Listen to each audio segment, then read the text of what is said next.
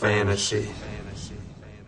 Fantasy, fantasy, football, fantasy, fantasy, fantasy, football, fantasy. If you like football and you like fantasy, fantasy, football, fantasy. Здравствуйте, дорогие друзья! С вами подкаст Fantasy Football Fantasy и сегодня очередная смена ведущего. Михаил Микитеем отсутствует, видимо, что-то с бородой, но зато присутствует э, другой человек, у которого есть растительность. Э, это я, э, Виталий Пчелкин, он же Ротас, но зато два привычных вам соведущих на месте это Николай и Алексей. Ребята, привет! Hello. Привет, Виталик. Э, очень рады, что ты нас решил, решил стать нашим хостом э, на этот подкаст, пока Миша не может осуществить эту функцию. А, надеюсь, что ты окажешь, окажешься не менее квалифицированным фэнтези-экспертом, чем он. Ну, спасибо на добром слове. Друзья, не забывайте подписываться на нас обязательно в iTunes. Там борьба не на жизнь, а на смерть. Вы нам нужны. Группа ВКонтакте Фэнтези Футбол Фэнтези. Ну и, конечно же, супер чатик в Телеграме. Точно такое же название. Так что обязательно, обязательно, обязательно все подписались, лайкаем, пишем. Ну, вы все знаете, что делать. Ну что, давайте переходим к нашим темам и начнем, как обычно, грустная тема травмы, травмы, травмы. Коль. Ну да, в отличие от прошлой недели, про которую мы все радостно говорили, что какая хорошая была третья неделя, травм почти не было. Четвертая неделя нас, к сожалению, не порадовала. Очень много игроков вылетело. Причем много было с тяжелыми травмами. Я думаю, что сейчас мы быстренько пройдемся по, это, по тому, кого из фэнтези игроков мы лишились, и обсудим, что вообще с этим делать. Все началось еще в э, четверг, когда сразу три игрока Гринбея вылетели с разными травмами. Два бегучих, первый и второй бегущий Гринбея, Тай Монгомери и Джамал Вильямс получили травмы ребер и колена, соответственно. И в конце третьей четверти страшный удар, который чуть ли не оставил инвалидом Даванта Адамса, тоже, мягко говоря, поклонников фэнтези не порадовал. Тем не менее, за прошедшую неделю из лагеря Гринбея было много позитивных новостей. Все трое, и Монгомери, и Джамал Вильямс, и Давант Адам заявили о том, что они не собираются пропускать ни одной недели, будут готовы уже прямо играть в эти выходные, и поэтому у меня к вам вопрос, ребята. Что делать с ними? Монгомери, Джамал Вильямс, Давант Адамс, они вообще в старт должны попадать? Не должны? Как считаете? А, ну, не, действительно, повезло владельцам этих игроков, что неделя у Гринбей длинная. 10 дней есть а, у Даванта, Та и Джамал на то, чтобы все травмы залечить. Да, сейчас что-то советовать, а, к сожалению, сложно. А, надо следить за новостями, смотреть репорты Шефтера и Рапопорта в воскресенье и тогда уже думать, что делать. Ну, конечно, Э, хочется отметить а, третьего бегущего Гринбея, Аарона Джонса, который, как мне показалось, выглядел гораздо живее и лучше, чем э, Джамал Вильямс. И если Тай Монтгомери что-то пропустит, а все-таки вероятность этого, как мне кажется, весьма велика, все-таки у него там э, несколько ребер сломано, и я не вижу смысла Гринбею сейчас э, рисковать его здоровьем. У них э, пока игра идет хорошо. Э, я бы попридержал а, Аарона Джонса и посмотрел, что, что, какие сообщения будут поступать. Вполне возможно, он а, может быть флексом на этой неделе. Ну, для меня это вообще самая, наверное, непонятная ситуация, как человек со сломанными ребрами через неделю может играть на позиции раненбека, человека, которого теклит по 3-4 лайнбекера, сейфти и так далее в каждом розыгрыше. Как со сломанными ребрами можно выйти на поле? Ну, я до последнего не верил, что это возможно. Тем не менее, по новостям, в среду Монгомери уже тренировался и планирует выйти на поле. Ну, слушайте... Ну, есть, я думаю, кандидатуру Джонса мы обсудим чуть попозже в нашей традиционной рубрике вейверы. Но вообще ситуация меня очень удивляет. Хотя это может быть Mind Games, Ну, ребят, слушайте, там же ведь э, вообще шла речь, что он там в кевларовом жилете в каком-то должен сыграть. Мне кажется, это вот больше информация там для соперника, что типа вот Монгомери сыграет, вы готовьтесь, а на самом деле будет играть Уильямс, кстати говоря, у которого там была небольшая травма колена на прошлой игре, но опять же вот по отчетам у него все нормально, и скорее, если не Монтгомери, то именно Уильямс выйдет первым номером у Гринбей. С Вильямсом тоже странная ситуация, потому что сразу после травмы было сообщение, что у нее травма колена, и он пропустит как минимум несколько недель. Тут за неделю вылечить колено, ну тоже удивительно. Короче, да, надо следить за новостями внимательно. И, в общем, Короче, не ставьте никого, этим... никого из Гринбейн на шестую неделю. Ну, Аарона Роджерса, наверное, может. На пятую, на пятую. Аарон Роджерс. Не, ну мы про бегущих.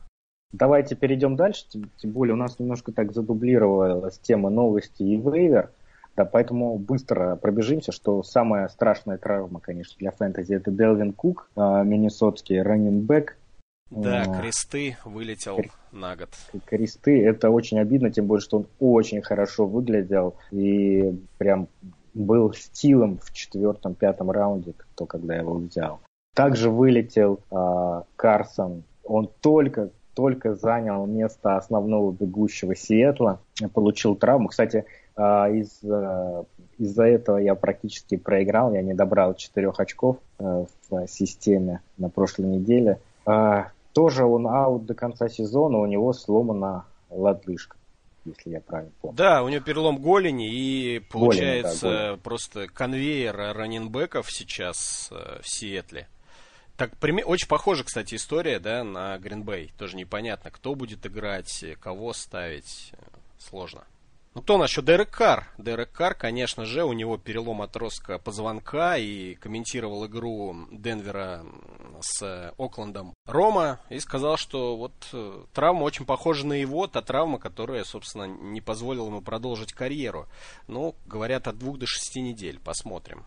А, и, и тоже травма Мариота если вы помните, то в прошлом году Кара Мариота тоже получили травмы на одной неделе, а, поэтому вот фэнтези совет всем нашим слушателям, а, если вы драфтуете двух квотербеков, следите за тем, чтобы это не были Кары Мариоты, потому что они выбывают на одной неделе, и, соответственно, вы остаетесь и без основного э, квотербека, и без бэкапа. Фэнтези хак, да, такой? Да, да.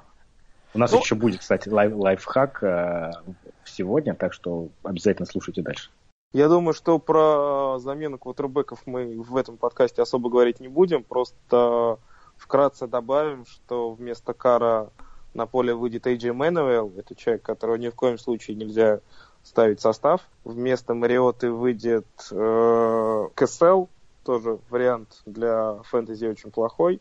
Единственное, что по травме Мариота хочется добавить, тоже, на мой взгляд, непонятная ситуация, потому что по разным сообщениям у него то ли травма подколенного сухожилия, то ли задней поверхности бедра. Он, с одной стороны, day-to-day, но Теннесси подписал Брэндона Видона в качестве замены. То есть это говорит о том, что команда не уверена, что Мариота сможет играть, и им нужен второй квотербек в качестве бэкапа. Но и в любом случае, если Мариота выйдет на поле, он будет очень ограничен он вряд ли сможет что-то добирать ногами, а для игры Теннесси, для игры Мариоты бежать это критически важно, собственно. Да, я... Свою травму он получил как раз во время забега в тачдаун. Поэтому даже если Мариота выйдет на поле, случится чудо, ставить его в ближайшие недели я бы не советовал. Извини, что тебя перебиваю, но я думаю, что подписание Видена как раз говорит о том, что этого если точно не произойдет. Когда команда подписывает э, квотербек, это значит, что другой квотербек точно пропустит игру. И, конечно, травма очень нетипичная для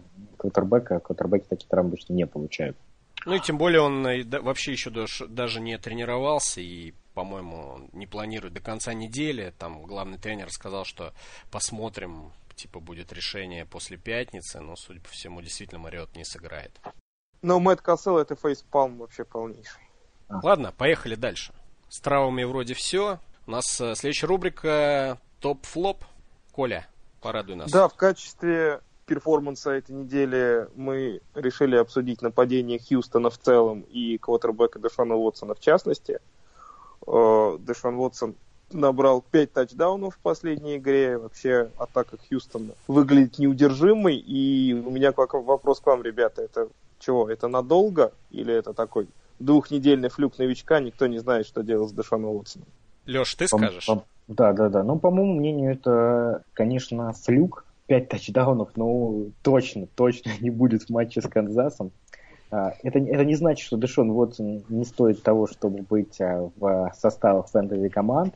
Скорее, он, наоборот, должен быть, потому что он очень неплохой пол имеет за счет того, что набирает а, ярды ногами и тачдауны ногами. Да, в стандартных лигах а, тачдауны ногами 6 очков, а не 4 как пасовые. Поэтому это дает Э, очень хороший пол, но в то же время нужно трезво оценивать, да, что таких игр а, больше не будет, будет регресс к среднему, и матчап с Канзасом, он ну, хороший, прямо скажем, для Вотсона, и эту игру он должен в стандартных редрафта лигах на 12 команд провести на скамейке, как мне кажется. Но здесь, если мы говорим про атаку в Хьюстон, она еще пополнилась на этой неделе очень неплохим ресивером. Выздоровел после перелома ключицы Вилл Фуллер и сразу набрал два тачдауна. Мне кажется, что для, для атаки Хьюстона это очень важный человек, потому что он Вилл Фуллер в первую очередь скорость, это длинные маршруты, он будет оттягивать на себя секондари, и, наконец-то, Хопкинс будет играть не в двойном прикрытии, и немножко количество таргетов его снизится, но качество этих таргетов явно должно вырасти. То есть нападение Хьюстона мало того, что жжет, еще у них появился очень хороший игрок на приеме. Ну, слушайте, и до Фуллера, собственно, проблем в нападении особых не было. Вот со второй недели у Хьюстона, и Хопкинс справлялся, в принципе, и в двойном прикрытии, да, не страдал, мне кажется, никто из владельцев Хопкинса от того, что он набирает мало очков. А что касается перформанса именно Уотсона, ну вот на секундочку, он сейчас топ-5 квотербек э, по набранным очкам наравне с Дрю Бризом. Так что, конечно, 50, сколько там, 59, да, он очков набрал, выиграл команду со счетом 59, да, по-моему? 59 или 57, что-то да, такое, да. да. Конечно, таких матчей, наверное, не будет, но, опять же, не обязательно квотербеку набирать каждый матч 5 тачдаунов, согласитесь, мало кто так делает, а там 2-3 тачдауна от э, Уотсона сейчас, когда он на ходу, когда появился дополнительная, дополнительная угроза. И обратите внимание, как он умудрился, ну или там тренерский штаб Ламара Миллера подключить. Человек э, пасовый тачдаун поймал. Ну, да, только на прошлой неделе мы обсуждали, что Ламар Миллер это очень хороший вариант для sell high, для продажи, для обмена, как ну, на он самом выдал деле, свой перформанс я считаю, что он по-прежнему, вот даже в этот момент, он еще лучший а, кандидат для обмена. Все-таки, ребят, давайте не забывать, что а, Хьюстон играл с Нью-Ингландом и Теннесси. Это а, две худшие обороны практически в лиге. И среди а, в семи, среди семи следующих матчей они будут играть с Чифс, Сихоукс, Рэмс, Кардиналс, Рейвенс. И у Миллера все-таки въелся в его выносы очень серьезно Форман. Я думаю, что этот момент даже еще лучше, чтобы продать Миллера, чем тот, который был на прошлой неделе. То есть продаем просто немножко дороже? Э, немножко, да. Ну, мы уже начали говорить о том, что свои очки Хьюстон получил благодаря, мягко говоря, не очень сильной обороне, которая противостояла, противостояла этой команде две последние недели. И здесь мы можем перейти к рубрике флоп. И э, здесь мы хотим выделить оборону команды New England Patriots, которая две недели подряд просто показывает абсолютно ужасающую игру. Если в матче с Хьюстоном атака смогла вытянуть оборону, то в игре с Каролиной и прекрасная игра Брейди, Гранковский и всех прочих не помогла. Чемпионы проиграли, и, конечно, оборону England Patriots хочется обсудить отдельно, потому что по всем статистическим показателям это абсолютно худшая защита лиги. И на этой неделе у Патриотс матч в ночью в четверг против э, Тампы, и квотербек Тампы считается, наверное, один, одной из лучших опций для того, чтобы заиграть, поставить старт. Да, против Нью-Ингланда даже Кэм Ньютон выглядел как Дэшон Уотсон. Ну, они хотя бы одного цвета. Не, ну, ну реально неделю назад а, весь Твиттер пестрел, ну фэнтези Твиттер пестрел, что Кэм Ньютон это а, мертвый для фэнтези игрок, а, его можно сбрасывать. И, кстати, так произошло. В Суперлиге Кэма Ньютона сбросили на вейвер. А, и тут против Нью-Ингланда он расцветает новыми красками. Я думаю, что сейчас у нас а, пойдет война, волна хайпа по Кэму Ньютону, Фанчезу и Келвину Бенджамину. А, но это флоп недели, это Нью-Ингланд, поэтому, ребята, будьте осторожны. Особенно с покупкой этих игроков. Ну, Фанчеза уже расхватали на вейвере, там какие-то бешеные деньги платили за один матч, по сути. Коля, Коль, как ты объясняешь такое вообще выступление Нью-Ингланда в обороне и чего ждать дальше? Э, стоит ли выставлять всех фэнтези игроков, кто играет против Нью-Ингланда, не думая в стартовый состав?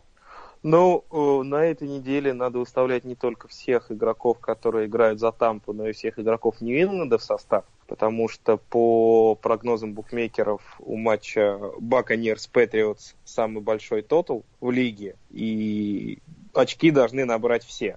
Единственное неудобство для всех фэнтези-менеджеров стоит в том, что игра эта пройдет ночью в четверг, и, соответственно, решение о том, ставить игрока или не ставить, надо принимать заранее. Если ты хочешь узнать мое мнение по поводу того, что происходит с обороной Патриотс, то ну, у меня каких-то поиграем, разумных... по, поиграем немножко в серьезный подкаст. Да, у меня разумных конкуренция, объяснений... Конкуренция, Скорее нет, потому что, ну, по игрокам оборона серьезно усилилась. Появился второй топовый корнербэк.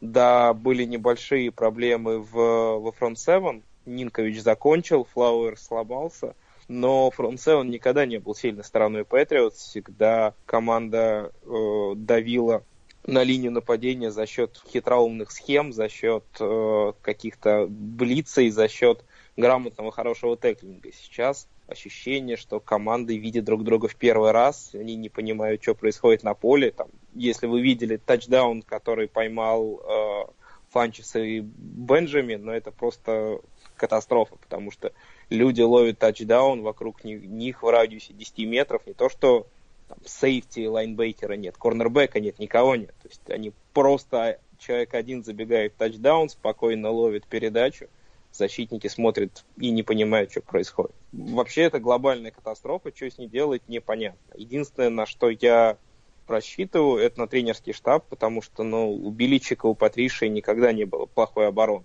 Настолько плохой обороны. Оборона могла быть либо хорошая, либо примерно средняя, но так плохо они не играли никогда.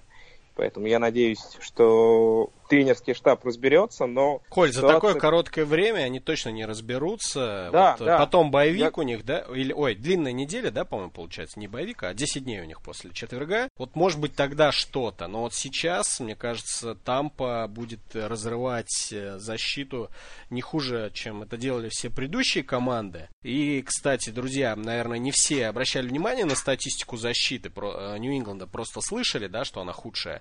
Это последняя команда в лиге лиги в защите от паса, она в среднем 324 ярда за игру пропускает по воздуху и уже хватанула 11 тачдаунов. И 26-я команда в защите от выноса, 133 ярда за игру, ну, тут, правда, всего 3 тачдауна.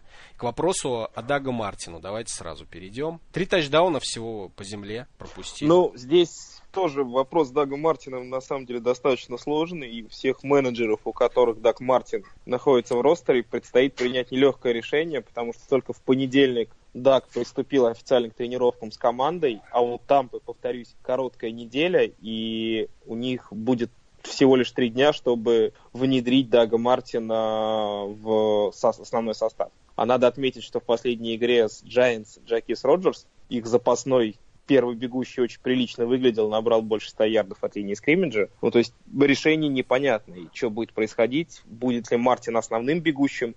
Будут ли они делить попытки или оставят место основного раннинбека с Джакизом Роджерсом? Леш, у тебя же вроде Дак Мартин в системе в ростере находится. Будешь его играть? Да, слушай, очень сложное решение. Но, но очень хочется очень, поставить, да? Очень хочется поставить, реально. Ну, потому что а, я понимаю, что и то, как он выглядел в а, пресизоне, ну, он смотрелся просто ну, на голову лучше Жакиза Роджерса. Но я понимаю, что тренер э, Тампы, э, Теттер, он довольно консервативный, он очень э, был недоволен дисквалификацией Мартина, он очень негативно э, о нем высказывался, что в том духе, что Мартин должен э, там заработать, и ему ничего не гарантировано, э, и, и так далее. То есть это может быть не, не короткая дорога к, к стартерству. Я однозначно ожидаю, что он э, станет основным раненбеком Тампы, но я практически уверен, что это не произойдет в первой игре. Я, наверное, его поставлю и буду молиться по нашей традиции. Это нормальная схема. Все так и рабочая, делают. рабочая. Не, ну, друзья, все понятно. Если у вас есть адекватная замена или наоборот у вас есть два да, адекватных да. бегущих, не надо сейчас дергаться, пусть еще недельку посидит. Ну, а, конечно, если у вас проблемы, если вы проигрываете или у вас, не дай бог, травма, ну, придется рисковать, что делать. Вот так, мы, так. Помо- вот так мы помогли прям вот очень хорошо, мне кажется. Ну, бой- боевики же еще на этой неделе стартовали, так что это действительно много сложных решений предстоит. Это одно из них. Мы тут не можем сравнить Дага Мартина в этом подкасте с каждым раненбеком, иначе это, на это бы у нас ушло там все время. Тем более поэтому... мы его не видели еще в этом сезоне, как и вы. И не с чем сравнивать-то, по сути. В какой он форме, ничего не понятно фэнтези... Ну, это... самая главная проблема, на мой взгляд, все-таки это короткая неделя. То есть, если бы он играл в воскресенье, у тренера было бы больше времени, больше информации, а здесь всего лишь три дня. Ну, прям реально очень сложно. Ну, скорее всего, они где-нибудь 50 на 50 разделят снэпы в первой игре. Ну, с Роджерсом. Потому, потому что, потому что в форму, потому что в форму надо приводить, правильно, э, Дага. А каким образом? Не на скамейке же это делается, все равно через игру. Да, если, если вдруг они не разделят э, э, снэпы 50 на 50, вы всегда можете э, написать претензию в Twitter twitter.com slash rotosman. Спасибо. Ну что, поехали Переходим. дальше. Да, третья да. у нас рубрика, любимая для всех, э, особенно во вторник вечером. Нет, в среду вечером, извиняюсь. Вейвер называется она. Актуальная рубрика к вопросу об актуальности рубрики. Планируется ли, что она станет актуальной на самом деле? Ну, мы, да, немножко постфактум будем говорить, поскольку вейверы все прошли. Но, тем не менее, э, игрокам интересно узнать, насколько бесполезно их подписание. Э, Нет, ты ответь на поставленный вопрос. Какой? Когда будет записываться подкаст до вейвера? А, до вейвера. Э, со следующей недели, наверное. Но это не точно. Все претензии. Виталий, спасибо тебе большое за вопрос. Мы работаем над этим. Потому что мы волнуемся, друзья, мы волнуемся. Коль, ну давай, начинай. Ну что, на самом деле много очень интересных кандидатур было на вейвере. Часть мы обсудили, когда говорили про травмы. Часть игроков мы произнесем в этом подкасте их имя, фамилии в первый раз, но это не значит, что они были менее интересными целями. Тем не менее, очевидный топ-1 на этой неделе – это бегущий команды Миннесоты Латавиус Мюррей, который после травмы Кука должен становиться первым бегущим Миннесоты. И, в общем, достаточно много денег на него на этой неделе тратили. То есть в каких-то лигах он стоил 20, 25, 30 процентов бюджета за него отдавали. Ну, на мой взгляд, это очень логично, потому что все-таки шанс получить чисто первого бегущего команды с неплохим нападением на вейвере, но этот шанс выпадает далеко не каждую неделю, и командам, у которых есть проблемы на позиции раненбека, конечно, этим нужно пользоваться. Ребят, расскажите, вы за, в гонке за миром участвовали, не участвовали? Я, честно, на него никаких денег не ставил, потому что понимал, что он идет значительно дороже, чем те деньги, в, которых я, в которые я его оценивал. Ну, может быть, это, кстати, просто потому, что у меня ситуация в лиге пока тут складывается неплохо, и мне нет необходимости вот серьезно, кардинально менять состав. А что у вас? Ну, давай я скажу. Э, кстати, да, мы не в Суперлиге пока, или мы в Суперлиге? Кто-нибудь играет из нас в Суперлиге? Нет? Коль, ты же не, не в Суперлиге. Не Ну, не, я просто посмотрел Суперлигу, отдали 40 сколько тут, 41? Да, 40, а посмотри, 41 отдали Какой единицу рекорд денег. у команды, которая отдала 41% бюджета за него? Хохлома 4-0 идет. А, это же Ильдар. Да. И человек отдал пол бюджета, идя 4-0. Вот логика. Ну вот Ребят, лично, ну... лично я не участвовал э, в, в разборках, хотя он у нас в, в 1-3 ушел всего за 12 баксов. Вот. Я что-то поставил 9, по-моему, так, на всякий случай. Ну, кстати, почти угадал. Э, потому что, да, вот правильно Коль сказал, особых проблем у меня с бегущими нет. И лично у меня нет уверенности, что Мюррей, учитывая его операцию 5 месяцев назад, которая была, и он буквально вчера сказал, что до сих пор не ощущает ноге комфорта, не может работать на полную выкладку, и добавил, что, э, буквально цитирую, я не знаю, когда придет этот день. Понимаете? То есть, игрок сам это говорит вслух, мне кажется, верить в то, что он э, показывать будет перформанс э, а-ля Кук, ну, это несерьезно. Ну вот, а, например, в другой лиге, в системе First and Goal, у меня, наоборот, дела с бегущими складываются очень плохо, и я отдал за него, вернее, я сделал ставку в 34 доллара, и мне он, к сожалению, не достался. За сколько же его там взяли? Что-то тоже больше 40. Ужас. Ну, смотрите, парни. Во-первых, давайте вот поговорим о его роли в нападении викингов. А, как мы знаем, там будет комитет с Шериком Маккиноном. А у обоих небольшие травмы, поэтому сейчас про них не будем. А, но интересно, как распределились их снэпы в игре, в, этой, в игре с Детройтом после травмы Кука.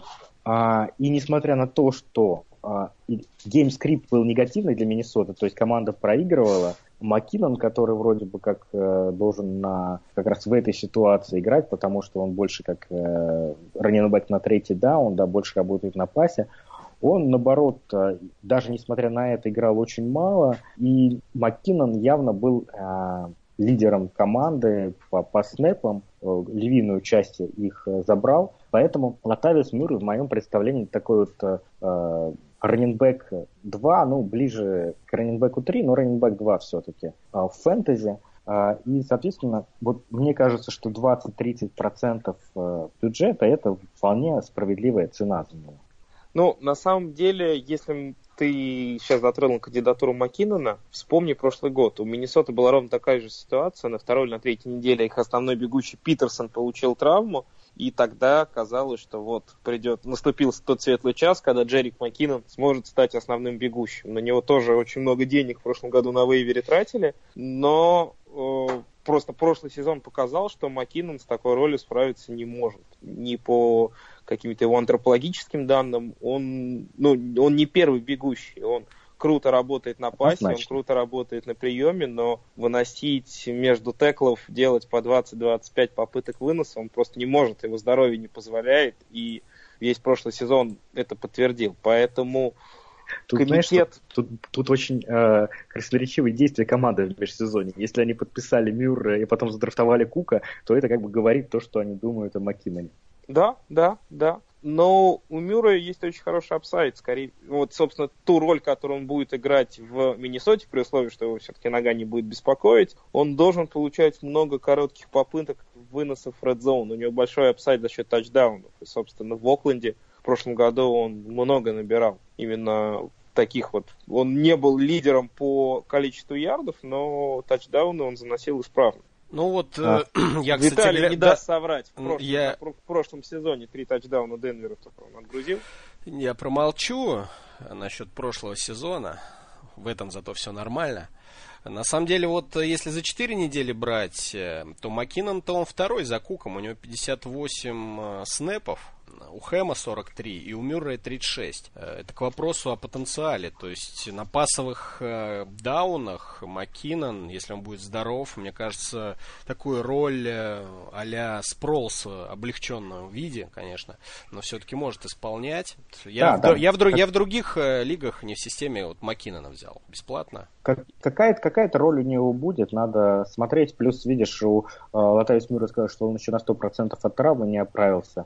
Поэтому какой-то шанс у а, Маккинона есть. Я бы еще заметил, что Мэтт Азиата сейчас не подписан, а и машет ручкой своим друзьям в Миннесоте. Ребята, а как я, насчет э, я Пи- готов. Пи- Питерсона? Питерсон не машет ручкой? А, Питерсон грустит. Ну так вот, может быть, Миннесоте позвонить, сделать звонок другу? Я думаю, что они после того, что произошло в межсезонье, они больше не друзья. И Питерсон удалил все номера телефонов из своей записной книжки. Ну что, давайте дальше. Травма Карсона. Тоже абсолютно непонятная ситуация в бэкфилде Сиэтла.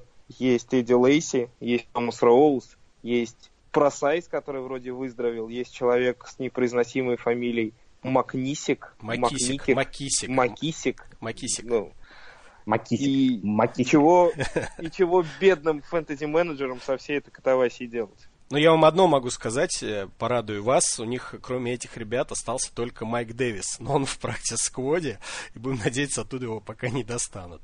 Давайте я тоже буквально пару слов. Я думал, конечно, м, перед подкастом насчет этой темы. Я, в принципе, все просто достаточно. Между Роузом и Лейси, я думаю, развернется борьба, кто станет э, выносить, э, а между Просайзом и Макисиком, кто будет ловить. Вот и все. Ну, твои ставки. Лейси или Роуз? Я, к сожалению, не смотрел последний отчет по травмам, не знаю, какая ситуация с Роузом. Лейси-то здоров, понятно.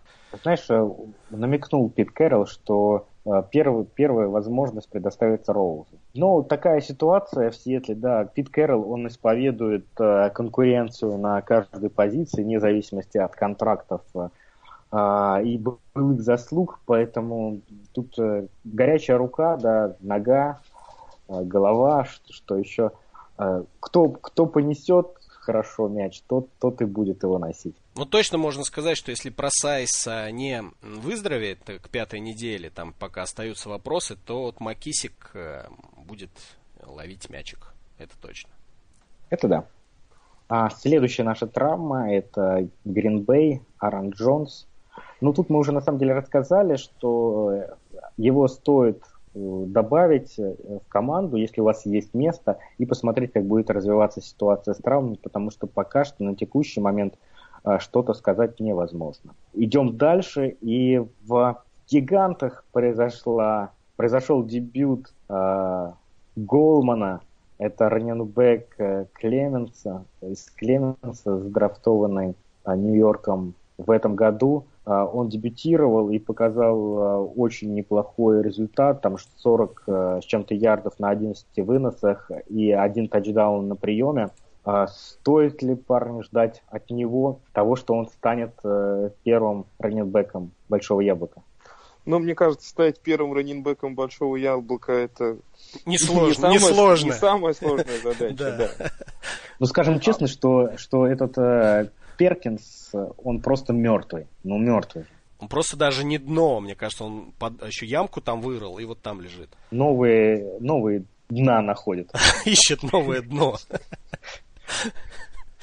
Нет, вот я серьезно, я, я вот, э, к сожалению, не получилось в системе его взять. Я там что-то 2 бакса на него поставил, кто-то там чуть больше.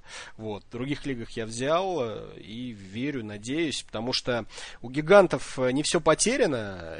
И, может быть, они наконец-то даже выиграют какую-нибудь игру.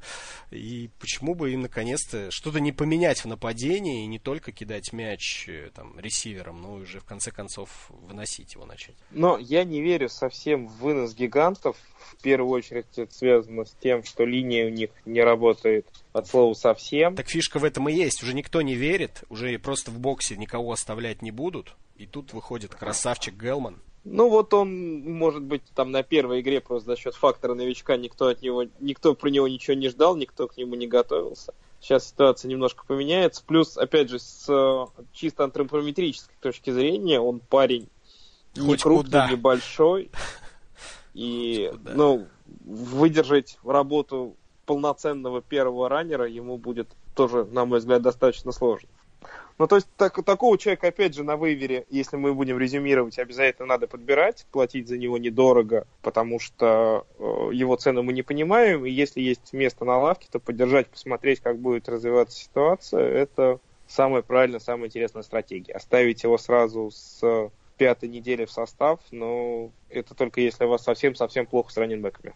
Я попробую немножко оптимизма еще добавить по Голману, э, потому что мне очень нравится. Это был вот первый раненбек из драфт-класса 2017, которого, э, тейп которого я посмотрел в этом году. И мне пришлось, знаете, его даже искусственно там в своем рэнкинге занижать, чтобы он не оказался выше э, тех раненбеков, которые, в принципе, специалистами считались э, гораздо талантливее и лучше. Э, Почему? Потому что он, в общем, такой трудяга, который вот умеет заработать э, первый даун в, в короткой ситуации.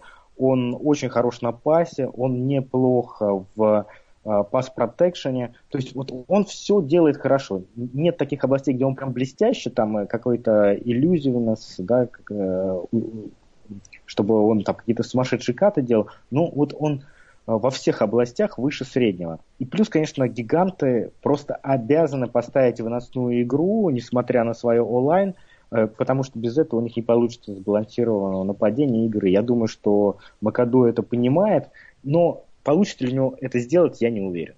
Будем посмотреть. Да.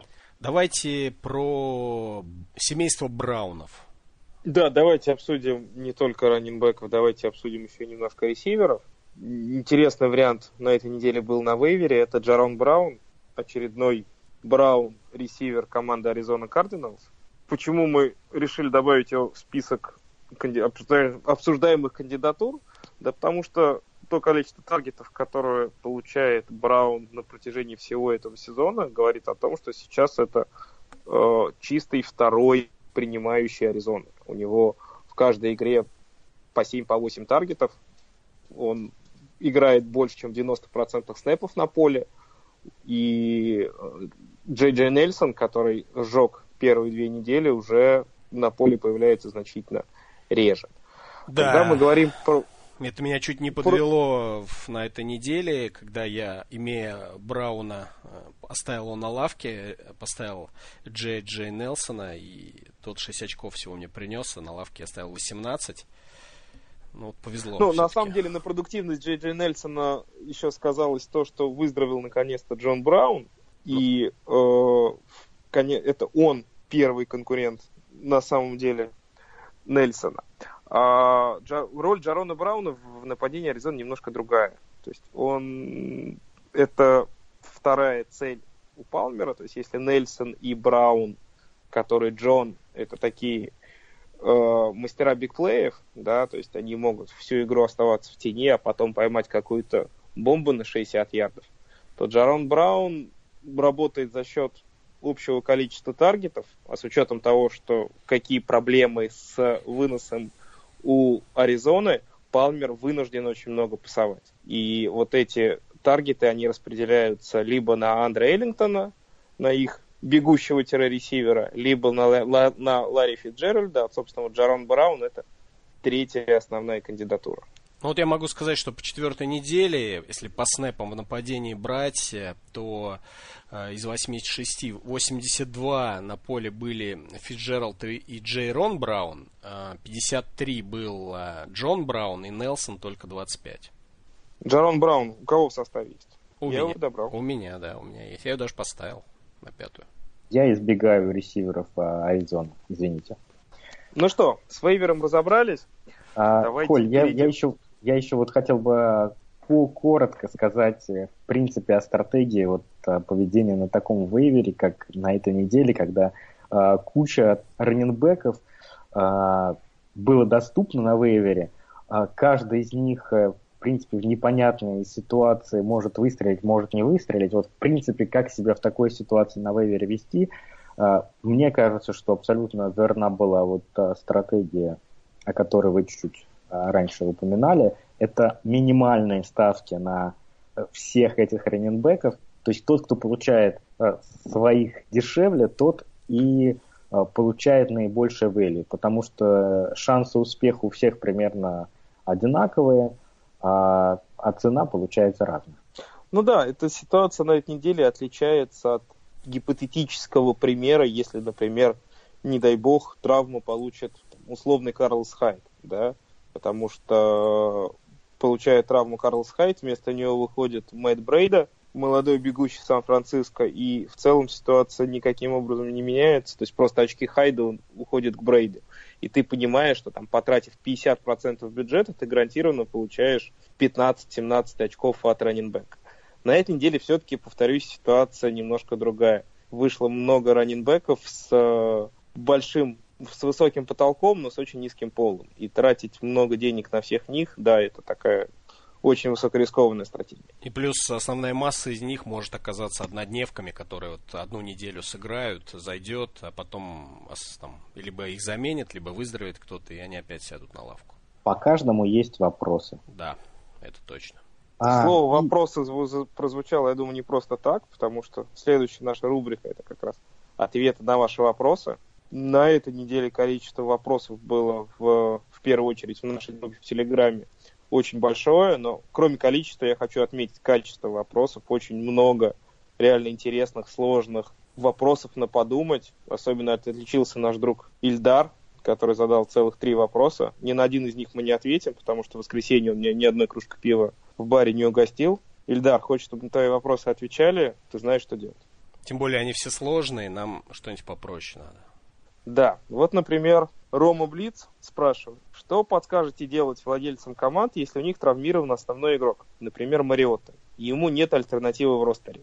Однако из вейвера нет возможности никого подобрать, так как не хотелось бы скидывать никого из состава, все игроки бенча приносят стабильные очки. Ребят, вы готовы без квотербека одну неделю проиграть? Нет, я не готов. Можно было бы одну неделю, если бы это, допустим, боевик, и ты знаешь сто процентов, что человек выйдет э, на следующей неделе. Но по Мариоте, например, таких гарантий нет, это точно. А в целом э, вообще непонятно, что значит на скамейке приносят каждую неделю очки. На скамейку, что ли, они их приносят или куда? Ну, видимо, да, может быть, у него на скамейке. Ну, имеется в виду, что... Элвин игроки... Камара сидит, те ребята, которые скидывать точно нельзя. Ну, тут очевидный, по-моему, вариант это скинуть э, самого травмированного игрока, например, Мариоту. Да. Особенно если это квотербек, то я вообще никаких проблем не вижу, потому что э, ну, стриминг квотербеков довольно простое занятие, э, и квотербеков, которых можно поставить довольно много, и при этом потом же его же, этого Мариоту и поднять тоже можно будет. А если не поднимете Мариот, то можно будет поднять, поднять Лака, который к тому моменту начнет играть. Ну, то есть... Э, к декабрю. К декабрю. А почему нет? Это, к плей-оффу. Не, ну видишь, человек пишет, что нету на вейвере никого. Возможно, кто-то поднял 5 квотербеков. Ну, ну, такого, такого не бывает, что нет никого 5 квотербеков. Ну и при всем уважении Мариотта это не Роджерс и не Брейди все. Ну ладно, человек в пример привел, ну представляешь, у него а, Бр... Брейди, а представляете, Брейди вот у него травмировался, вот что делать? Слушайте, ну давайте я вот расскажу. Я на этой неделе, на самом деле, такой хинт применил у себя в системе. У меня тоже, ну, достаточно глубокая скамейка. Я на ней оставил двух игроков, на которых я очень хотел посмотреть, как они эту неделю проведут и не хотел их скидывать до того, как их игры закончим. Один из Поэтому... них Прайер, да, наверное? Нет, не Прайер. Как раз я решил по на, на той неделе по раннинбекам пройтись. У меня было как раз парочка таких чистых хэндкафов на лавке. И я надеялся переиграть вейвер. Вдруг основной раннинбэк получает травму, а у меня хэндкаф уже сидит. Ну, то есть такая чисто лотерейная история, купил два лотерейных билета, ни один из них не выиграл. Но тем не менее, что я сделал? Я убрал из состава кикера, потому что я предварительно посмотрел, что в понедельник в Monday Night играет Канзас и Вашингтон. Оба их кикера и, э, соответственно, оба кикера этих команд находятся на вейвере. То есть я мог подобрать кикера в любой момент, вплоть до вечера понедельника. Поэтому у меня в лайнапе не было кикера. Я спокойно посмотрел все игры в воскресенье, посмотрел на то, как повела моя скамейка, вот те два игрока, которых я хотел посмотреть. И спокойно в понедельник с утра одного из этих раннинбеков выкинул на вейвер, потому что он, собственно, ничего не принес и основной игрок не получил травму. Забрал с э, вейвера кикера, поставил его в состав и закончил неделю с полным, с полным лайнапом. Ну, это еще, знаешь, под вопросом, нужен ли был тебе кикер. Может быть, тебе к последнему матчу уже все было решено. На самом деле он был мне не нужен, но я просто не люблю оставлять пустые места в слоте. И было много разных историй, когда тебе там в конце сезона не хватит в 6-8 очков, будет очень обидно э, знать, что ты эти 6-8 очков не набрал, потому что на какой-то неделе тебе просто влом было ставить кикера в состав. То есть вероятность этого, конечно, близка к нулю, но тем не менее, почему бы не подстраховаться. Ну, а заканчивая, думаю, с этим вопросом, э, последний вариант, если вот ничего из этого не подходит, это трейд, естественно. Если есть на скамейке много очковых игроков, можно попытаться выменить какого-то квотербека. Ну, тут все равно выбирать что-то придется. Что-то делать будет нужно. Окей, поехали дальше. Вопрос от э, Палагета. Вопрос по конкретным игрокам. Почему Амари Купер и Хулио Джонс приносят так мало очков и что от них ждать? Леш. Ну, с Амари Купером, я думаю, ответ очень прост. Он плохо играет в этом году. Он входит в топ-5 э, худших ресиверов по оценке Pro Football Focus. Он первый среди них. Нет, он не первый, он четвертый. Ну, ну неважно. Да. А, дропает мячи. В общем-то, потерял, наверное, в какой-то мере доверие Кара. Совесть, может быть. Совесть потерял. А, поэтому Амари Купер это такой полубаст. Я не думаю, что э, ситуация... А, а с травмой Кара тем более не, Амари Купер сейчас не игрок основы в фэнтези пока Василий Кар травмирован. Если бы Кар остался, я думаю, что нормализовалась бы ситуация у Мари, он бы заиграл. Ну, конечно, разочарование вызывает такие его результаты. Но если а. говорить про Хулио, каких-то супер проблем я не вижу. Да, Хулио получает травмы, но он получает травмы каждый год, это не новость. Единственная проблема, э, ну, мы это обсуждали уже на прошлой неделе, количество таргетов э, Хулио Джонса в Red Zone, на него Райан не кидает, и поэтому у него совсем-совсем нет апсайда с точки зрения тачдауна. Тем не менее, это очевидно, что эта ситуация не вечная, когда-нибудь его прорвет, когда-нибудь он наберет там свои 48-50 очков, но если вы разочаруетесь вообще по абсолютно непонятным причинам, посадите на этой неделе Хулю на лавку, ну, будете кусать лавку, будете ну, кусать локти. Но Слушай, вообще, конечно, ну, на Хулио эту неделю они это... его по-любому посадят, потому что там боевик. Ну, да, но... Но можно и поставить. Можно и поставить. По-моему, Хулю не, не разочарование, он играет на своем очень высоком уровне. Чуть-чуть меньше очков, но это вот, повторюсь, исключительно за счет тачдауна. Да, это тачдаун, это травма, которая случилась в последней игре. А, я тоже не вижу тут проблемы. Такие как бы спады бывают у абсолютно всех игроков. Это может быть а, момент для байлоу скорее, чем какая-то проблема. Ну да, там тот же Антонио Браун на этой неделе там 6 или 7 очков получил. Ну и чего? Ну, бывает. А, верь в своих дилеров. Как? Верь, да, ребят, еще добавлю буквально пару слов по Куперу для тех, у кого он есть, и они в шоке, уже собираются дропать его или что-то еще с ним делать.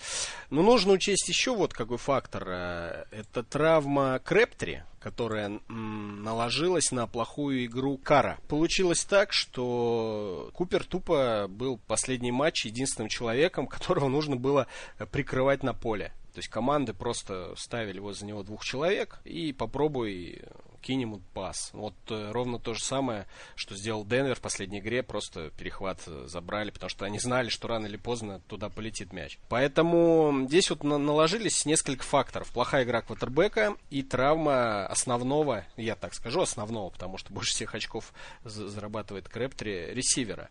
Если бы Крэптри был в порядке, я думаю, рано или поздно Купер свое наберет. Поэтому нужно потерпеть, подождать, э, еще, может быть, недельку-другую, разберутся, что там с э, квотербеком. Ну, а пока искать замену Амари, но держать его на лавке, я думаю, не нужно его никуда девать. Абсолютно согласен. Давайте перейдем к третьему вопросу.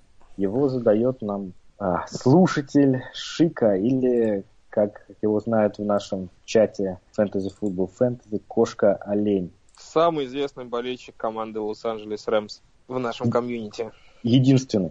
Стоит ли говорить на примере этого сезона, что ценность э, раннеров в лице повсеместной тенденции использования их в пассовой игре в ближайшие годы сделает их значительно более важным юнитом, чем ресиверы, даже в PPR лиге. Вот такой сложно сформулированный вопрос. Ну ты упрости, я что-то не понял сути. В общем, в общем ст- становятся ли а, принимающие раннеры а, ценнее, а, чем ресиверы даже в PPR лигах? У меня мнение по этому вопросу абсолютно противоположное. То есть тенденция о том, что ловящие раннеры появляются в лиге все больше и больше, их роль возрастает, их количество возрастает, она очевидна, но я бы из этого сделал другой вывод. Это означает, что качественных раннинбеков мы можем получить в середине низу драфта или даже на вейвере. И поэтому, наоборот, удельная ценность раннинбека, она, наоборот, снижается потому что хорошие ресиверы стоят дорого.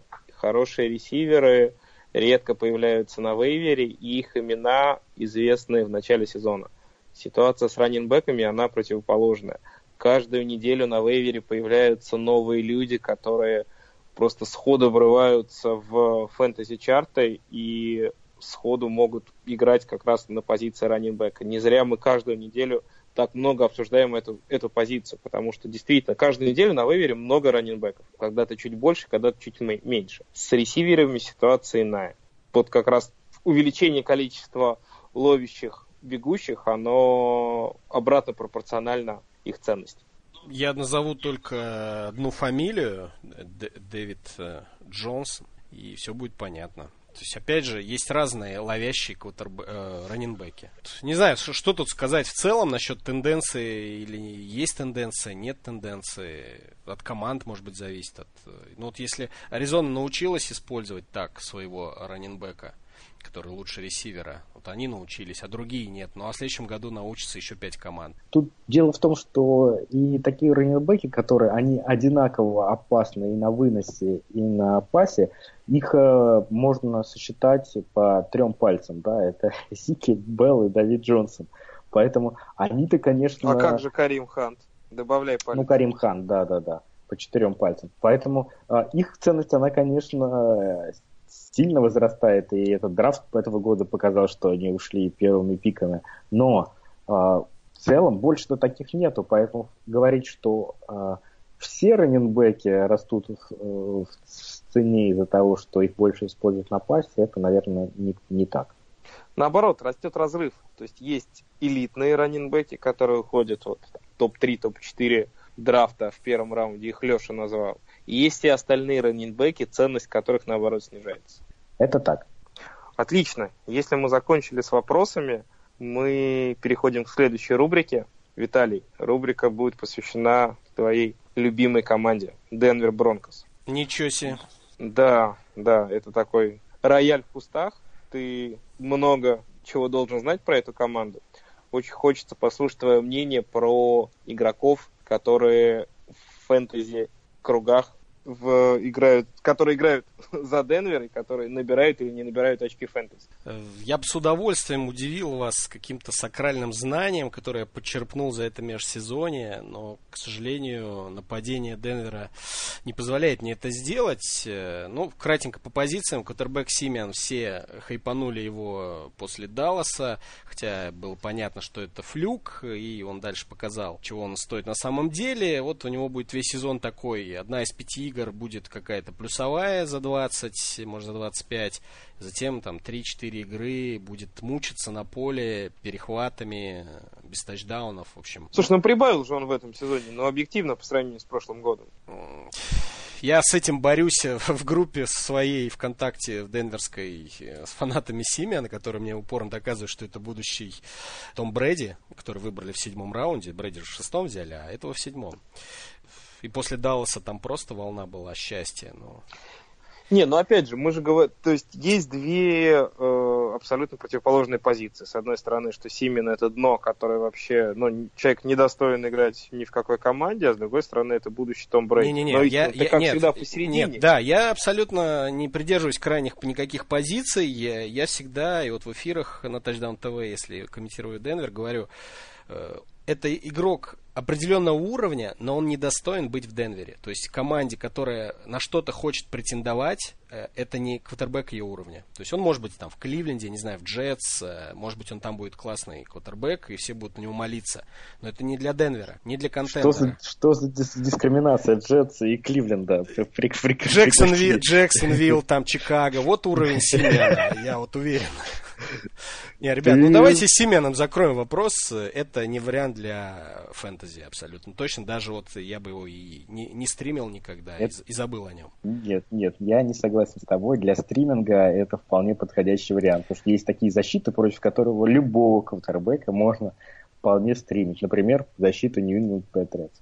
Э, Виталий, скажи, ладно, давай перейдем вот э, к ресиверам. Ну, вот меня, как владельца Демариуса Томаса, очень э, волнует вопрос. Но сколько это будет продолжаться, игнорирование Томаса? Почему Сандерс сейчас первый ресивер Денвера?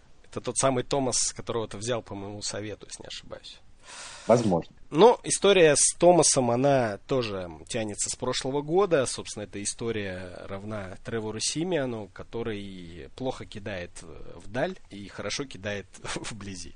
И это поэтому Сандерс получает много мячей, а Демариус редко их ловит. Ну и вообще у Демариуса последние три сезона, если честно, проблема с мотивацией. После того, как он подписал контракт, он как-то стал играть спустя рукава. У него тоже проблемы именно с кэтчами. Он очень много спорит с судьями. Практически каждый забег он останавливается, начинает махать руками насчет флагов. В общем, вот мне он не нравится, в принципе. Но, но, э, обратите внимание, он свою тысячу ярдов за сезон всегда набирает. С кем бы, какой бы ресивер не, о, квотербек не был. Поэтому за Томаса можно не волноваться, он разыграется, он свое возьмет. Ну, это оптимистично звучит. звучит э, Но это статистика подтверждает, я же не придумал это. А, хорошо, давай тогда к раненбекам. А, ну, тут две опции, будет... понятно, да. Э, Андерсон это Каубелл Бэк, так называемый, да, на весь сезон. Будет его юзать, пока он не сломается, как это было в том году. Ну и Джамал Чарльз, э, вот он сломается скорее раньше, чем Андерсон, но поэтому его Венс Джозеф не использует постоянно. Венс Джозеф сам несколько раз уже говорил, что на каждую игру готовятся специальные 10 розыгрышей под Чарльза, на которые его выпускают. Вот ситуационный раненбэк в чистом виде угадал, не угадал. Ай, печаль, печаль. Э, ждать травмы Андерсона совсем не хочется, но Джамала хочется увидеть побольше. Вряд ли, И вряд ли. Тем более Букер, вопрос. да, сейчас, тем более Букер восстановился, вот э, у него был перелом руки в предсезонке, вот он первую игру сыграл, э, выходил уже на поле с Оклендом, поэтому я думаю, Чарльза мы много не увидим. Ну вот Букер меня в прошлом году совсем не воодушевил его игра. Если честно, не верю в этого парня. Только, хотя... только если травма Андерсона. Так он не нужен это, абсолютно. Это, ну, всякое бывает, игроки преображаются. И последний, в общем-то, вопрос по Денверу. Эджей Дерби. Кто это? Это флюковый тайтенд, которого в прошлом году Денвер выцепил из Нью-Ингланд Патриотс. Да, и который абсолютно случайно поймал тачдаун на одну руку, очень красивый. У Денвера три тайтенда, Дерби, Эджи, Эджи хотел сказать, Грин, Вержил Грин, да, и новичок наш, который никак не восстановится от всех, Трам Хайерман. В общем, э, так э, Джозеф не определился, кто у него стартовый тайтенд. Грин на блоке выходит. Вот эти двое бегают, иногда что-то ловят. В общем, с тайтендами тоже глухо. Ровно как и с ресивером Бенни Фаулером, который два тачдауна поймал на первой неделе. Все его нахватали, я долго смеялся. Согласен, да, это, конечно, такой классический случай, да, а, третьего ресивера, который поймал э, что-то на первой неделе, и тут же его начали на вейвере везде, везде расхватывать, хотя понятно, что э, э, таргетов после э, Демариуса Томаса и Мануэля Сандерса остается э, совсем немного. Особенно, когда им, у вас квотербек Тревор Симен. Да, ими никого не прокормить. Спасибо, Виталик, тебе за рассказ про Денвер. Давай тогда э, проверим, сможешь ли ты подхватить э, знамя нашего хоста нашего подкаста в нашем конкурсе стримера.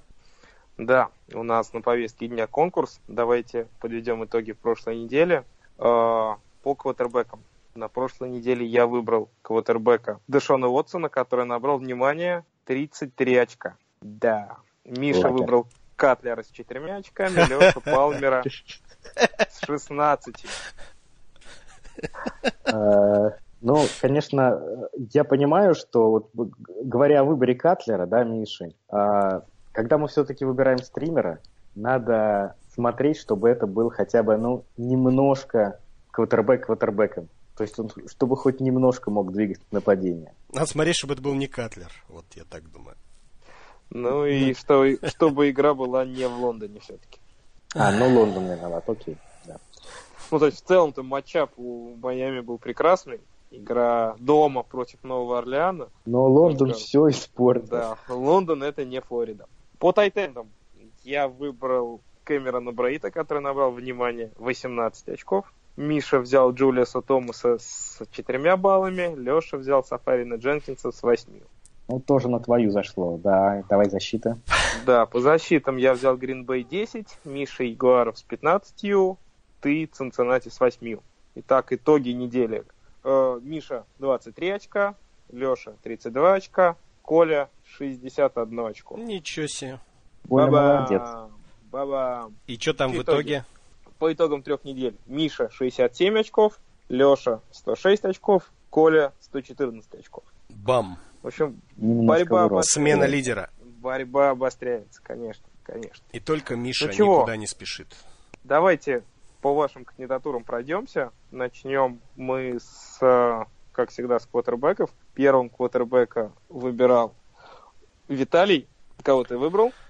Я удивлю вас, но это Дэшон Уотсон. И вовсе не потому, что он набрал столько много очков в предыдущей игре. Мы, в общем, обсудили в начале всю ситуацию вокруг э, Дэшона. Не буду повторяться. Пока он горяч, он квотербек двойной угрозы, которых на самом деле не так много в НФЛ у нас осталось. Хотя, казалось, не так давно. Он там каждый второй заносил тачдауны ногами. Он, ну и вернулся, как мы опять же сказали, Уилл Фуллер, появилась новая цель, Ламар Миллера заиграли. В общем, оружие море у него, уверенность есть, и мне кажется, с уверенностью квотербека и в целом команда воспряла. В общем, вот поэтому я выбрал Уотсона. Так, а я выбрал квотербека, которого... Ты ну, выбрал в прошлый раз, ты выбрал того же человека. Того Подсказка. же человека, которого выбрал в прошлый раз, это а, Карсон Палмер. А, что нужно сказать про Палмера? А, это то, что а, у него в этом году а, по набранным ярдам он, он занимает сейчас второе место, в то время как по, тач, по а, тачдаунам он занимает а, 20 место среди квотербеков. То есть вы видите, что идет явное а, несоответствие набранных ярдов тачдауном. То есть ярды И- упадут у него, да? Нет, нет. Почему нет? Почему? все, все пойдет к среднему. Вот если бы он, он, он сейчас является а, квотербеком 12, и если, если бы он набирал тачдаун на ярды столько же тачдаунов, сколько в среднем все квотербеки набирают, то он бы сейчас был а, восьмым квотербеком лиги. Э, то есть тачдауны, они придут. Регресс к среднему будет, соответственно, будет больше тачдаунов. Э, Палмер, как в прошлый раз я говорил, не потерял силу руки, все еще может бросать. Э, И в этот раз он играет против Филадельфии, секондари, который, ну, оставляют желать лучшего, то есть их впол- вполне, там они пок- покошены травмами, и вполне можно эксплуатировать этот недостаток защиты Филы. Ну, я на этой неделе выберу тоже квотербека, про который, по которому было много вопросов в первые две недели, но потом он неожиданно начал показывать хорошую игру. Это Илай Мэннинг, квотербек э, э, команды Нью-Йорк Giants. Ну, очень хороший матчап у него. Он играет Лос-Анджелес Чарджерс, с командой, которая, в общем, ничего хорошего в этом сезоне не показывала, но э, последние две недели, последние две э, игры Мэннинг провел очень прилично. Одел Бекхэм наконец-то выздоровел. Правда, он получил новую травму, но она вроде как небольшая. Прилично очень выглядит Стерлинг Шепард, Эван Энграм, один из лучших тайтендов лиги. Брэндон Маршалл не умер, открыл крышку гроба, вылез оттуда и начал тоже ловить передачи. То есть целей у Мэннинга очень много, кормит он их э, исправно, тачдаун ногами даже занес. То есть тоже можно сказать, квотербек двойной угрозы. Ну, лишь бы, ли- матч. лишь бы линия его помогла. А то он обычно под, Ну- се- под секами весь матч лежит. Здесь, да, у линии есть проблемы, безусловно, но, тем не менее, последние две игры внушили мне большой оптимизм, и если мы вспомним 2011 год, который закончился победой Нью-Йорка в Супербоуле, они начали сезон тоже со счета 0-4. Ты уверен, что они с 0-4 начали, Коля? Но вот у меня есть, есть. у меня есть такое прямо четкое Я, я, ощущение. я слышал статистику, что только одна команда с 0-4 попадала в плей-офф, и это Чарджерс 92 года. Ну, То есть они, быть. об- они обыграют, Мы значит, ждем, гигантов. я жду, что комментариях придут слушатели и эксперты разнесут меня в пух Да. и прах, если что. Окей, давайте к тайтендам. Первого тайтенда выбирал Леша. Леша, кого ты взял? Я в этот раз, поскольку мне поз- позволяли проценты э, владения игроками, мы выбираем тех, кто э, в лигах э, меньше, чем на 50% процентах задействован, находится в ростерах. И в этот раз такой я выбрал чит небольшой, Чарльз Клей, который, по сути-то, он везде должен быть э, в ростерах, но поскольку статистика не позволяет его взять, я его беру, несмотря ни на какой матчап. Это э, топовый э, в этом году. Э, нападение Баффало играет очень эффективно, и э, Клей является чуть ли его не, не основной частью, если не считать там, а основной частью в пассовом нападении как минимум. Да, понятно, что игра строится через Макоя, но, но на пасе именно Клей делает, по сути, игру Баффало. Это просто тот человек, который обязательно должен быть э, основным таем.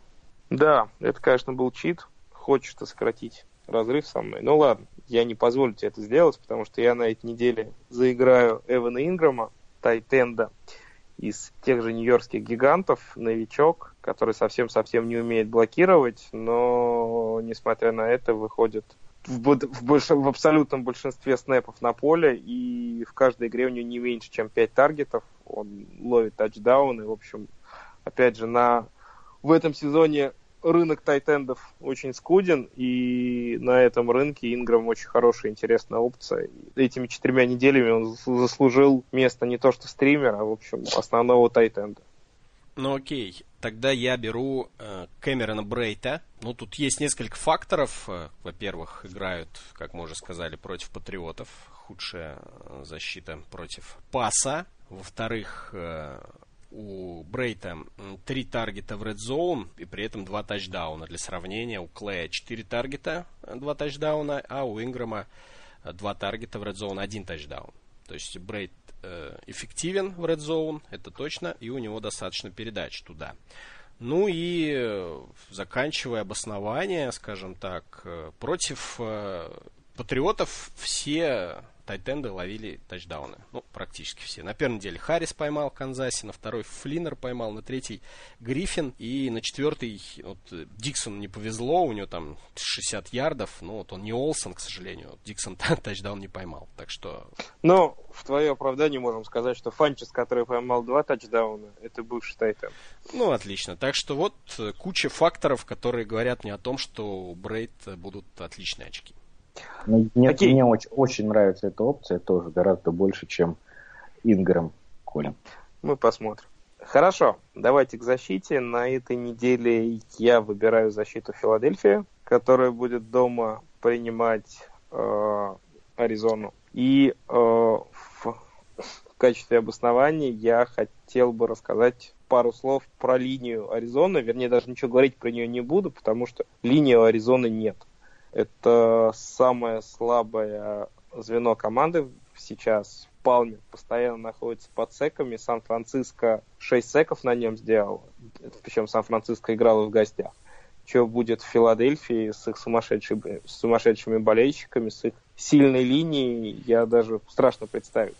Единственное, что Флетчер Кокс может не успеть восстановиться от травмы, но если он будет играть, Палмеру придется очень плохо каждый сек это плюс одно очко, поэтому только за счет секов Филадельфия может очень неплохо набрать. Плюс еще раз хочу сказать, что о, каждый сезон в спецкоманды Филадельфии заносит 3-4 тачдауна на возвратах. В этом году таких тачдаунов еще не было. Самое время на 5 недель занести первый. Виталик? Я, да, сейчас второй? Да, да. Я вот э, оригинально возьму Цинциннати. Играют они э, дома против Баффала. Ну, собственно, для себя я определял, когда защиту. Я глянул на нападение Биллс. Они в среднем набирают всего 18 очков за игру. Это вполне приемлемо. Тем более на выезде они будут играть. А добавь сюда пасраш Бенгалс неплохой. Там и Джен Аткинс, и Лоусон, Деннард. Вон-то с Барфикт вернулся. В общем, там все пучком. Перехваты работают, э, последние игры. Плюс даже Pix был с, Bay. У Баффала, в общем, это основные проблемы. Почему, опять же, еще один был из факторов Цинциннати. Основные проблемы у Баффала это пасовая игра, которой, по сути, нету. Ну и вынос тоже не особо работает. Что-то застопорился у них раненбэк. Мне кажется, неплохо. Конечно, много Цинциннати не наберет, я думаю. Ну, десяточку вполне. Ну и давайте я озвучу свой вариант. Это я на этой неделе остановился на Балтиморе. Более того, я его в своей лиге в системе тоже взял. Меня немножко удивляют ставки букмекеров, которые считают Окленд без, без Кара фаворитом в матче с Балтимором. Может, они не знают, что Кара нет? Может быть, да. И самое плохое для Окленда это то, кто будет играть вместо Кара. Это Эдди Мануэль, который, ну, просто представляет собой э, такой завтрак для защиты Балтимора. В, игре с Денвером он набрал сумасшедший рейтинг квотербека 20,2. Бог. Да, успел, успел за 17 попыток сделать перехват. Я ожидаю, что линия Балтимора создаст на него а, давление, прессинг, и а, в этой встрече очень вероятно перехваты и, конечно же, пик Сикса. То есть эта ставка не столько, конечно, даже на Балтимор, хотя у них неплохая защита, сколько против Мануэля из Окленда. Отлично, отлично. Ну что, ребят, есть у нас еще какие-то темы, чтобы обсудить? Да тем, чтобы обсудить, я думаю, у нас еще очень-очень много, но, наверное, уже пришла пора прощаться с нашими слушателями. Тут тот человек, который вот э, гуляет с собакой, он уже немножко подмерз, потому что сейчас в Москве прохладно, ну, и на других, наверное, э, регионах России, поэтому уже хочется домой и хочется, чтобы мы закончили этот подкаст. Ну, либо если человек едет с утра в пробочке, то, может быть, он даже расстраивается, что подкаст заканчивается. Но всему хорошему рано или поздно приходит конец. Друзья, напоминаю, что обязательно нужно подписаться на нас э, в iTunes. Это очень важно. Кто не подпишется, тот лох. Обязательно на группу ВКонтакте Fantasy Football Fantasy и чат суперский в Телеграме. То же самое Fantasy Football Fantasy, где вы можете пообщаться с ведущими этого подкаста. Это был Виталий Пчелкин, это был Николай и это был Алексей. Всем пока, парни. Удачная неделя. Не забудьте выставить составы. Завтра уже первая игра. Счастливо. Я никогда не сбрею свою бороду, ты слышишь? Never. I said never. Смотри на фейс, мне завидует любой полицейский Они хотят бороды себе, но нельзя, хоть ты тресни. Гладко выбритый тип тормозит на дороге А из окна валит дым, и я медведь из берлоги. В чем дело? Документы, где права? Видно, вы не трезвый, видно, вы в дровах Видно, вы в дрова, видно, вы не трезвый Меня зовут Давлад, а тебя Элвис Пресли. Командир, тормози нелепый саботаж Меня ждет столица, меня ждет гараж. Секси лейдиз и небритые мужчины в деле. На жилетку, котов времени нет. Все хотят видеть меня бритым, но мне до икса. Борода на моем фейсе занимает две трети лица. Если ты начал растить, то расти до конца. Небритый тип на лице, ухмылка наглеца. Кто не в курсе, то я с семи холмов Борода нас бреет, как банду сибиряков Тебе не нравится, то обратись в полицию. Ведь я же так зарос, как фермер из провинции. Это модно, как та-та-та-та-тату. Это Seven Hills, добро пожаловать в мою среду. Мою среду. Мы по трассе на 140 километров в час. Те, кто не брит, это трек для всех вас. Мне все похеру, я ношу бороду. Мне все похеру, я ношу бороду Бара, бара, борода Мне все похеру, я ношу ношу бороду Борода, бара, бара, борода Борода, бара, бара, борода Это не мой я сбриваю все к чертям. Моя кожа на солнце блестит. Без обид, броу без обид Но девочки не любят, когда их парень не брит. Оу. Я не Лев Толстой и не Фидель Кастро. Сбриваю бороду и брею ее очень часто. Буду брить все, буду, буду брить все Буду брить все, буду, буду брить все Рассел Рейв, Севен Хиллс, меня отличи Мои компанеры, те еще бородачи. Тебе придется наш припев на зубок заучить. Давай мочи, нечего лясы точить. Да, бороду ношу, выглядит брутально. Попу на авто вожу, линии детальные Все реально, ты не кипишуй Борода на твоем теле, это больше, чем фэн-шуй. Ты заказывал себе суровый взгляд Ты заказывал бицухи тела и деньжий наряд. Ага, так говорят, ты бреешь бороду и невзначай Оставь усы и сто рублей, это в карман. на чай Лысый подбородок так себе. Биты на максимум, стилю в релаксе. Я Борода в теме, шоу без теме Даже Филипп и тот в теме Мне все похеру, я ношу бороду. Мне все похеру, я ношу бороду. Борода, борода, борода, борода. Борода, борода, борода, борода. Мне все похеру, я ношу бороду. Мне все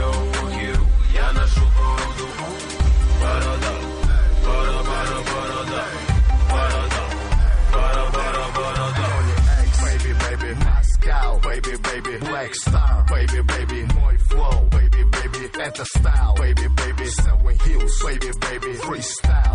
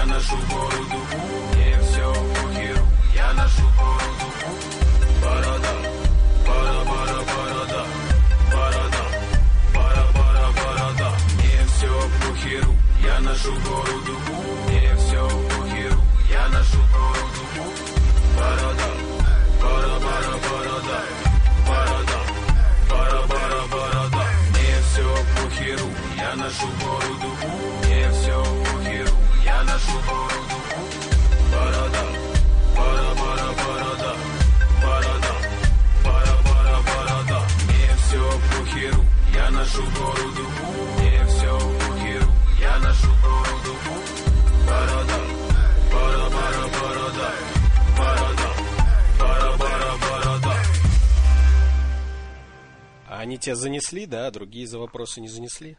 Конечно. Вот все понимаешь, ты сразу разобрался в ситуации. Ну да, я слушал подкаст, я в теме.